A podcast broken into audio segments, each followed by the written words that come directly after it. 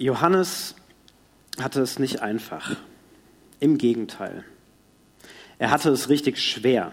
Die Zeiten hatten sich geändert und es war lange, lange her, dass er Jesus live erlebt hatte. Und seitdem war viel passiert. Die Tatsache, dass Jesus von den Toten auferstanden war und dass der Glaube an ihn so viel bewirkte, das hatte ihnen allen Kraft gegeben und dennoch war es nie leicht gewesen. Sie waren immer angegriffen worden, man hatte sich ihnen entgegengestellt. Man betrachtete sie, die ersten Christen, als Sekte, als Störenfriede, als Aufrührer, als Fanatiker. Und die Liste ließe sich noch um einige weitere unschöne Begriffe fortführen. Es war hart. Johannes war im Laufe der Jahre für die ersten Christen zu einem Menschen geworden, dem sie vertrauten. Er lebte in der heutigen Westtürkei und dieser ganze Mittelmeerraum war ein unglaublich heißes Pflaster. Religiöse Strömungen, die miteinander in Konkurrenz lagen, wirtschaftliche Interessen, die aufeinander prallten. Völkerbewegung von Ost nach West und umgekehrt. Rom regierte alles. Es war eine Weltmacht, die so richtig gut darin war, mit Zuckerbrot und Peitsche die Herrscher des gesamten Mittelmeerraums auf Linie zu halten. Alle taten, was Rom wollte. Rom, das war ein Wunderwerk an Administration und Ingenieurskunst. Und nun gab es auch noch einen neuen römischen Kaiser, Domitian.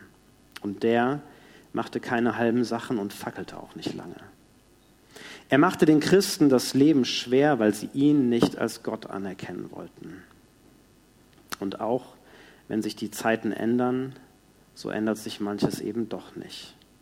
Damals wie heute gab es Herrscher und Beherrschte, Unterdrücker und Sklaven, Händler, Handwerker, Gerechte, Ungerechte, Gottsucher, Vergnügungssucher, Philosophen und Priester. Und mittendrin die kleine Gemeinde Jesu, die mutig sagte, Jesus ist Herrscher. Er ist König. Und es war klar, dass das zu Problemen führte. Domitian verbannte Johannes auf die Insel Patmos.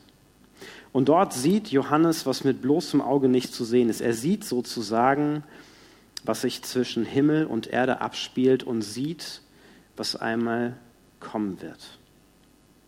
In dem Buch der Offenbarung hat er versucht, in Worte zu fassen, was er alles gesehen hat. Und wisst ihr was, dieses Buch, das ist nicht leicht zu verstehen. Und vermutlich hat es einfach damit zu tun, dass es nicht leicht ist, mit menschlichen Worten etwas zu beschreiben, was wir sonst nicht sehen. Aber zumindest die große Linie ist klar. Das Buch schließt ab mit einer Vision von einem neuen Himmel und einer neuen Erde. Das neue Jerusalem wird auf die Welt herabkommen und alles, wirklich alles wird sich ändern. Es wird eine Welt sein, in der Gottes Herrschaft für alle sichtbar ist. Gott selbst wird bei den Menschen wohnen. Gott selbst wird jede Träne abwischen. Es wird keinen Tod mehr geben, keinen Schmerz, kein Geschrei. Alles wird neu. Und dann steht da unter anderem dieser eine Satz, ich werde dem Durstigen Wasser geben das aus der Quelle des Lebens fließt, und ich gebe es ihm umsonst. Durst ist keine angenehme Sache. Durst ist eigentlich ziemlich unangenehm. Und trotzdem ist er überlebenswichtig. Unser Körper meldet sich dann nämlich und sagt, ich brauche was. Er signalisiert uns, du musst was trinken. Und genauso zeigt uns Durst nach Gott, dass wir Gott suchen müssen. Und Durst nach Gerechtigkeit, diese Sehnsucht nach Gerechtigkeit, die zeigt uns, dass was nicht in Ordnung ist mit der Welt. Durst ist etwas Gutes. Ja, wer Durst verspürt, der ist nicht tot. Wer Durst verspürt, der ist innerlich noch nicht abgestorben. Wir haben Durst nach einer neuen Welt und das ist der Durst nach dieser neuen Welt, die Gott einmal schaffen wird. Und dieser Durst ist nicht schön und trotzdem gehört er zu uns. Er macht uns aus. Und heute und auch die nächsten beiden Sonntage wollen wir uns mit diesem Durst beschäftigen. Das sind sozusagen Tage des Durstes und das ist nicht schön. Ja, das sind keine schönen Themen, wenn wir über Sklaverei sprechen, wenn wir über Ungerechtigkeit sprechen. Aber es wäre seltsam, wenn wir diesen Durst versuchen zu überspielen. Es wäre nicht nur seltsam, es wäre unmenschlich, wenn wir all diesen Dingen gegenüber gleichgültig wären. Ja, natürlich können wir sagen, wir schließen unsere Augen davor, weil das so vieles, 40 Millionen Menschen, weil wir so machtlos sind, weil wir nicht wissen, was wir überhaupt tun können. Und dann können wir versuchen, das, was da in uns drin ist und was sagt, das ist nicht fair. Wir können das versuchen zu ignorieren, wir können das runterspielen, wir können es ignorieren, bewusst nicht zulassen, weil uns dann vielleicht auch schwer ums Herz wird, weil es so schwer ist auszuhalten aber dennoch ist dieser Durst wichtig. Und es ist wichtig, das zuzulassen. Ja, wir haben vorhin davon gehört, wie viele Menschen in Sklaverei leben. Und wisst ihr was, das schreit doch zum Himmel. Das ist nicht fair. Es ist nicht fair, dass wir hier sitzen und wir haben ein super gutes Leben und die können noch nicht mal raus. Sitzen in kleinen Räumen unter menschenunwürdigen Bedingungen. Menschen, die sich nicht selbst befreien können. Menschen, die ohne Schutz ihrer Rechte leben keine Rechtsschutzversicherung. Weil andere, die mehr Macht haben, ihr Recht einfach ignorieren und mit den Füßen treten.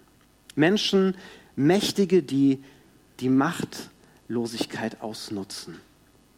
Mächtige, die sich Schlupflöcher in dieser Welt suchen, an Stellen agieren, wo sie keine strafrechtlichen Konsequenzen befürchten müssen, die irgendwelche Schlupflöcher finden. Mächtige, die sich bereichern, indem sie die Not von anderen Menschen von schutzlosen und wehrlosen Menschen knallhart ausnutzen. Gibt ja auch in Deutschland Sklaverei. Wir müssen ja nicht in die Welt gucken. Denkt an so Dinge wie die Zwangsprostitution hier in Deutschland. Denkt an die Kinderpornografiefälle der letzten Jahre und was damit zusammenhängt. Da geht in mir, also Kinder und Babys, die wie Ware gehalten werden. Wie bitter ist das? Ja, und wir könnten noch ganz viele Beispiele nennen. Da kann einem richtig schlecht werden. Und manche Sklaven haben sich schon so sehr daran gewöhnt, dass sie gar keinen Durst mehr verspüren nach Freiheit, weil die gar nichts anderes mehr kennen. Seit ihrer frühen Kindheit. Und dann gibt es andere, die dürsten noch nach Freiheit und das ist gut so. Und es braucht Tage, an denen wir uns daran erinnern. Tage, an denen wir zulassen, dass wir Durst danach haben, dass sich das verändert. Gerade den Menschen, die in Sklaverei leben, denen ist doch Gott nahe. Ihre Tränen, ihr Schreien, ihr Tod, das ist Gott nicht egal. Und wenn diese Menschen Gott nicht egal sind, dann können sie uns auch nicht egal sein. Gerade für diese Menschen errichtet er eine neue Welt. Der Durst nach dieser neuen Welt, nach der Welt Gottes, nach dieser vollkommenen Welt, der wird tatsächlich einmal gestillt werden.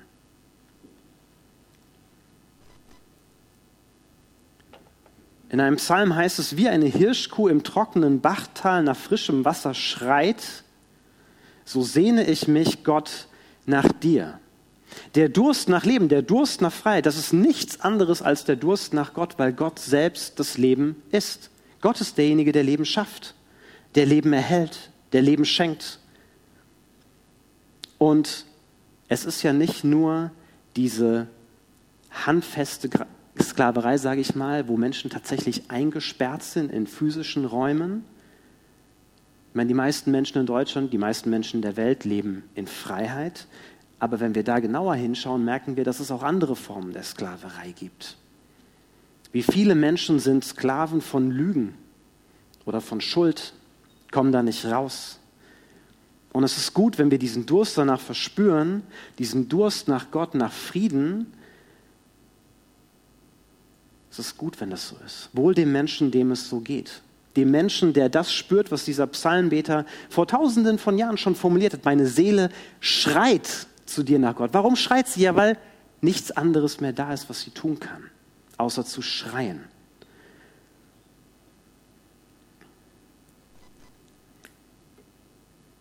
In dem Vers in Offenbarung geht es um Wasser. Wasser, das aus der Quelle des Lebens fließt. Das ist Wasser, das Leben schenkt. Es ist fließendes Wasser, das belebt, das erfrischt, das reinigt. Und es wird nicht leer. Eine Quelle wird nicht leer, wie eine Flasche. Eine Flasche ist irgendwann aufgebraucht. Und dieses Wasser, dieses fließende Wasser, das lebendige Wasser, das ist ein Symbol für Gottes Gegenwart und seine Herrschaft. Von ihm fließt Heil zurück zu uns in Strömen. Noch mehr Strömen, als wir jetzt gerade erleben. In Strömen, massenweise. Und es hört nicht auf. In Jesus ist dieses Wasser zu uns gekommen. Bei ihm wird unser Durst gestillt. Und ich weiß nicht, ob ihr das kennt. So richtigen Durst, wenn ihr Sport gemacht habt, so richtig durstig seid, nichts zu trinken habt, wie schön es ist, diesen ersten Schluck Wasser zu nehmen und dann noch mehr. Das stillt, das tut so gut. Bei Jesus bekommen wir lebendiges Wasser. Jesus sagt von sich, wer Durst hat, soll zu mir kommen. Es soll trinken, wer an mich glaubt. So sagt es die Heilige Schrift, Ströme von lebendigem Wasser werden aus seinem Inneren fließen. Gott gibt uns, Jesus gibt uns so viel, dass das aus uns rausfließen wird zu anderen. Und Johannes, derselbe Johannes, der auch die Offenbarung geschrieben hat und der dieses Zitat in seinem Evangelium niedergeschrieben hat, der sieht dann in der Offenbarung einen Fluss mit dem Wasser des Lebens. Und dieser Fluss beschreibt er, der entspringt dem Thron Gottes und läuft zu den Menschen. Der fließt mitten durch diese Stadt, die in der neuen Welt sein wird. Wir brauchen dieses Wasser. Es bringt Heil, also Heilung. Und es ist jetzt schon da. Perfekt wird es erst in dieser neuen Welt sein. Und bis dahin leben wir von Jesus. Sein Leben fließt zu uns. Er kann unseren Durst stillen. Und dieses Wasser ist umsonst. Wir müssen dafür nichts tun. Wir können uns das nicht verdienen. Es ist kostenlos für jeden zu bekommen. Und in der neuen Welt wird es einmal perfekt sein. Auch da, umsonst und immer vorhanden. Ja, da gibt es tatsächlich keinen Schmerz mehr. Kein Geschrei, keine Sklaverei, keine Ungerechtigkeit, keine Gottesferne, kein Missbrauch, kein Terror, keinen Grund, Angst zu haben oder sich vor irgendetwas zu fürchten. Überlegt euch das mal. Kein Grund, sich zu fürchten. Vor nichts. Da gibt es lebendiges Wasser umsonst für alle. Und das ist ein Ausblick, der macht mir Mut. Der ist nicht zu überbieten. Das ist das Beste, auf das wir hoffen können. Das ist wie wenn wir auf so einem hohen Berg stehen und wir sehen einen Sonnenaufgang der Superlative da hochgehen. Das, was Gott für diese Welt, für uns in Aussicht stellt, das ist das ultimativ Schöne. Was Schöneres gibt es nicht. Warum hat Johannes diesen Ausblick von Gott geschenkt bekommen? Warum zeigt Gott ihm das? Und was bedeutet das für uns heute? Zwei Antworten. Ich glaube zum einen, Johannes sollte Kraft bekommen. Gott wollte ihm Kraft schenken und auch den anderen Menschen, die das Buch lesen. Dieser Ausblick auf die neue Welt, der zeigt, es wird so nicht bleiben. Es wird sich wirklich zum Guten wenden. In dieser Welt, die wir kennen, da wird immer das Böse, das Zerstörerische, das Schlechte, das wird immer überwiegen, das wird immer da sein. Aber halte durch, bleib an Jesus dran, das lohnt sich. Und ich bin davon überzeugt, wir brauchen das heute ganz genauso wie die Christen damals. Die realistische Einsicht ist, es wird in dieser Welt so bleiben. Menschen werden einander leider Böses antun.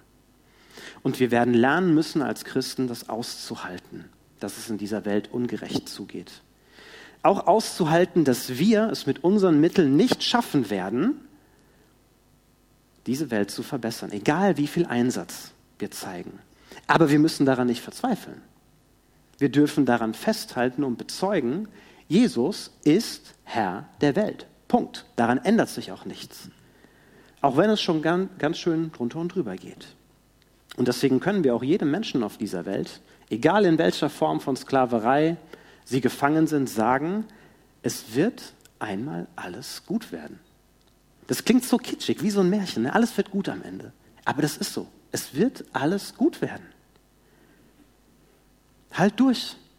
Verzweifel nicht daran. Das Zweite ist, dass diese Aussicht auf diese perfekte Welt, die da kommt, diese erneuerte Welt, Johannes Kraft gibt. sich bis dahin für Gottes Werte einzusetzen, für diese neue Welt. Heute schon Zeichen zu setzen. Ein Zeichen ist ja etwas, das zeigt etwas an. Ne? Wenn ich da hinten hin zeige, dann zeige ich auf etwas. Und ihr schaut hin und guckt, was ist denn da? Also da hinten ist jetzt gerade nichts. Aber ein Zeichen zeigt etwas an. Schilder, kennt ihr alle. Schilder zeigen in eine Richtung. Da liest man, da hinten kommt was irgendwann und man ahnt schon, da ist, man weiß noch nicht genau, was es ist, aber man kriegt so eine gewisse Ahnung. Und Dinge, die wir heute tun, im Namen Gottes, wo wir uns für ihn einsetzen, das sind Hinweisschilder, die zeigen auf das, was da mal kommen wird. Zeichen, an denen heute Menschen erkennen können, was da mal kommt. Und wir können als Christen solche Zeichen setzen, Hinweisschilder aufrichten, indem wir uns heute für die Befreiung von Sklaven einsetzen. Der realistische Blick auf diese Welt, der macht uns nämlich nicht zu Opfern. Ja, dieser Blick muss uns nicht lähmen, weil wir ja eh nichts tun können, weil wir meinen, nicht, nichts ausrichten zu können oder weil das vielleicht auch nichts wert ist oder weil es uns überfordert. Der Blick auf diese neue Welt gibt uns heute Mut, uns für diese neue Welt einzusetzen, für das, was da einmal Realität sein wird, Zeichen zu setzen für andere Menschen, Hinweisschilder aufzustellen. Und das andere, was wir tun können, ist mutig von Gott diese neue Welt zu erbitten. Gott zu bitten, dass er endlich kommt. Ja, tun wir ja. Ich weiß gar nicht, ich habe mich letztens gefragt, wie oft wir das noch tun. So. Die Offenbarung endet mit dieser Bitte, komm, Herr Jesus. Warum? Weil sich die Menschen danach gesehnt haben, dass die neue Welt endlich da ist, dass dieser Durst gestillt wird. Komm, Herr Jesus, das dürfen wir bitten. Und das sollen wir bitten. Lebendiges Wasser umsonst, das kommt. Das gibt es perfekt erst in der neuen Welt, in der wir noch nicht leben. Aber trotzdem gibt es dieses lebendige Wasser heute schon. Wir finden es bei Jesus und indem wir uns für andere Menschen einsetzen. Und was heißt das jetzt für uns heute? Drei Dinge. Zum einen, lass uns mutig leben als Christen, uns einsetzen, helfen bei Befreiung aus der Sklaverei weltweit, vielleicht bei IJM mitmachen, spenden, egal ob es dabei um äußerliche oder innerliche Sklaverei geht. Durch Jesus können wir das mutig angehen. Nichts von dem, was wir in diese Richtung unternehmen, egal wie wenig es bringt, ist überflüssig. Das bringt etwas, auch wenn es vielleicht nur ein kleiner Tropfen Wasser auf den heißen Stein ist. Das ist das eine. Mutig leben, dann getrost leben, weil wir wissen, dass einmal alles gut wird. Nicht daran verzweifeln. Alles wird mal neu. Wir brauchen diesen Trost. Nicht nur wir, den brauchen auch andere Menschen. Und diesen Trost dürfen wir Menschen zusprechen. Und das Dritte ist, lass uns gegenseitig einander dabei helfen, an dieser Aussicht festzuhalten weil man das ja auch schnell vergessen kann, was da kommt. Mitten in dieser Welt, die so viel leidet, die schon viel gelitten hat, uns gegenseitig ermutigen, uns das immer wieder vor Augen rufen, was denn da kommt. Wir brauchen einander, wir schaffen das nicht allein. Jesus hat uns in die Gemeinde gestellt. Wir sind zusammen unterwegs in die neue Welt, die Gott vorbereitet, und wir sind gemeinsam auch schon unterwegs hier in dieser alten Welt. Gott gibt uns dieses lebendige Wasser umsonst. Und das tut er heute, jetzt schon, wenn du nachher rausgehst. Und zukünftig wird es uns einmal vollkommen geben. Und bis dahin, bis diese Zeit kommt, wo es vollkommen da sein wird, trink von dem Wasser und gib es an andere Menschen weiter, soweit es in deinen Kräften steht und du das kannst. Amen.